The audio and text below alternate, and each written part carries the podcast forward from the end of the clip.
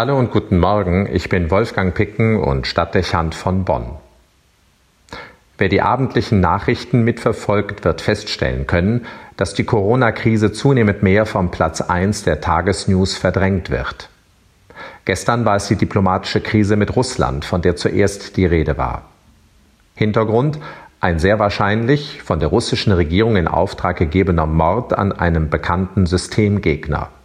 Vor zehn Monaten wurde er auf offener Straße liquidiert, erschossen, mitten in Berlin. Gar nicht lange her, man erinnert sich leicht, hatte es ein ähnlich feiges wie skandalöses Attentat in Großbritannien gegeben. Mit Kontaktgift sollten ein mutmaßlicher Spion und seine Tochter aus dem Weg geräumt werden. Methoden wie im Kalten Krieg, plump ausgeübt vor den Augen einer Weltöffentlichkeit. Die Rechtsstaatlichkeit außer Kraft gesetzt, die Souveränität europäischer Staaten missachtet eine skandalöse Demonstration von Skrupellosigkeit und Willkür, wie sie dreister nicht sein könnte. Nichts Neues. Die völkerrechtswidrige Annexion der Krim, die Manipulationsversuche demokratischer Wahlen nicht nur in den USA, die Reihe ließe sich beliebig fortsetzen. Und doch macht man mit der gleichen Regierung Geschäfte unterzeichnet Verträge, wissend, dass die Vertragspartner von nichts Respekt haben und von nichts zurückschrecken. Man braucht den anderen und arrangiert sich eben. Wo sind wir eigentlich? Wie viel Doppelmoral verträgt das westliche Wertesystem, ohne sich selbst in Frage zu stellen? Wie sehr tolerieren und fördern wir, dass Schurkenpolitik und Wildwest-Methodik Schule machen? Der Zweck heiligt die Mittel. Der Mensch wird dem Menschen zum Wolf. Das ist eine Rückkehr zu den übelsten Ausprägungen archaischer Verhaltensmuster und das in scheinbar zivilisierter Zeit. Kein Schema nur der Feinde. Es grassiert auch unter Freunden, korrumpiert und verformt westliche Staaten, jenseits des Ozeans und auch in Kontinentaleuropa. Eine gefährlich schleichende Entwicklung mit eindeutiger Tendenz. Ob diplomatische Verunstimmung und ins Wort gebrachte Entrüstung auf Dauer als Konsequenzen ausreichen werden, um unser Wertesystem zu schützen? Und sollte klar sein, dass machtvoll inszenierte Ungerechtigkeit starke Wirkungen entfalten wird.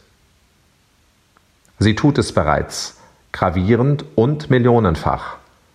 Fraglich ist nur, ob wir die Verbindungen sehen.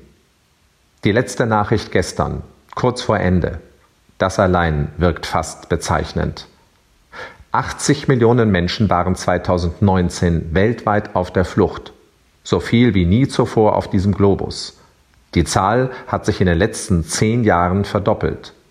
Syrien, Venezuela, Afghanistan, Südsudan und Myanmar. In diesen Ländern sind die Fluchtbewegungen am stärksten.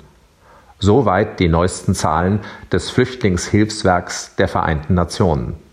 Ende der Nachricht. Kein weiterer Kommentar. Es folgt der Sport. Wo ist hier die Frage nach den Gründen? Wo ist die Feststellung, dass diese Menschen vor den Folgen einer eiskalten Machtpolitik und vor den Realitäten einer Welt fliehen, der es nicht gelingt, die Menschenwürde wirksam zu schützen, Menschenrechte durchzusetzen und Gerechtigkeit erfahrbar zu machen. Millionen fliehen, weil sie sich der gleichen Willkür ausgesetzt sehen, wie sie sich stellvertretend dem politischen Mord auf den Straßen unserer Hauptstadt gezeigt hat.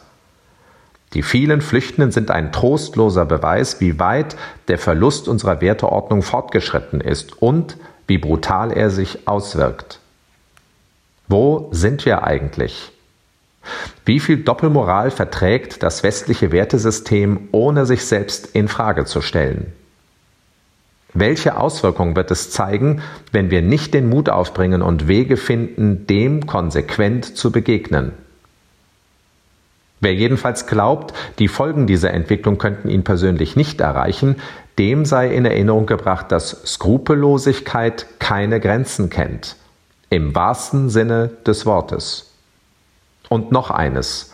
Wenn wir uns erst zur Wehr setzen und unsere freiheitlich-demokratische Werteordnung verteidigen, wenn uns die Wirkung ihrer Infragestellung selbst erreicht, könnte es zu spät sein. Für viele ist es schon zu spät. Wolfgang Picken für Spitzen aus Kirche und Politik.